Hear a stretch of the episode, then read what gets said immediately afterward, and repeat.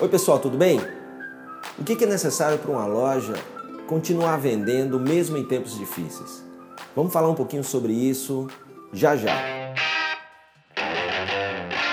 Ter uma loja que seja atraente para os seus consumidores passa por um monte de coisas que quem é dono tem que cuidar todos os dias. Mas o grande ponto é pensar que é necessário que você, que o seu negócio dê motivos para o cliente ir até a loja.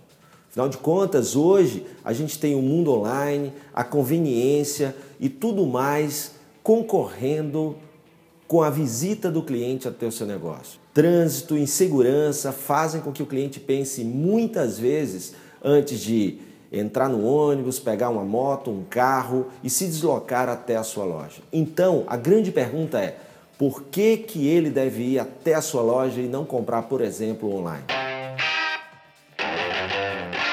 É pensando nisso que algumas empresas estão investindo em experiência do cliente. E essa experiência vai muito mais, vai além de oferecer um produto. Porque imagina aí, se o cliente vai até o seu negócio para comprar um produto e só pelo produto, enquanto ele tiver aquele produto que ele comprou, ele não volta à sua loja. Não voltando à sua loja, ele não traz mais pessoas ou ele não consome mais. Você concorda comigo? Adidas, Nike, entre outras grandes do varejo mundial, estão investindo em negócios e na experiência do negócio, ou seja, dar mais motivos além do produto para o cliente ir, para que ele aumente a frequência de visitas à loja. Podem ser por vários motivos. Pode ser, por exemplo, por eventos que você pode desenvolver na loja. O caso da, da nova Adidas na, na Quinta Avenida em Nova York, ela transmite eventos esportivos ao vivo, permite que você teste os produtos, use os produtos antes de consumir. Ela se torna um, um ponto de encontro.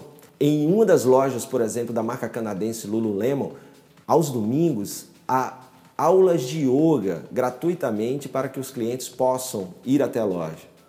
Então imagina, o cliente está indo não para comprar um produto da Lululemon, mas para assistir uma aula de yoga gratuitamente oferecido pela marca.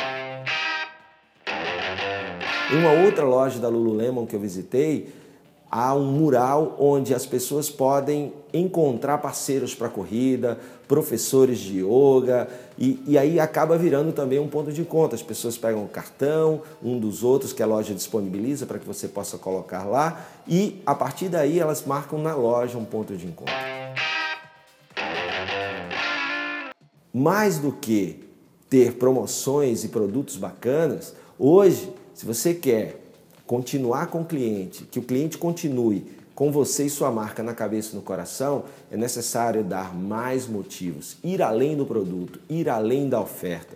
E aí o caminho é criar uma loja que ofereça uma experiência muito bacana, não só de compra, mas também um ambiente que ele goste de estar lá.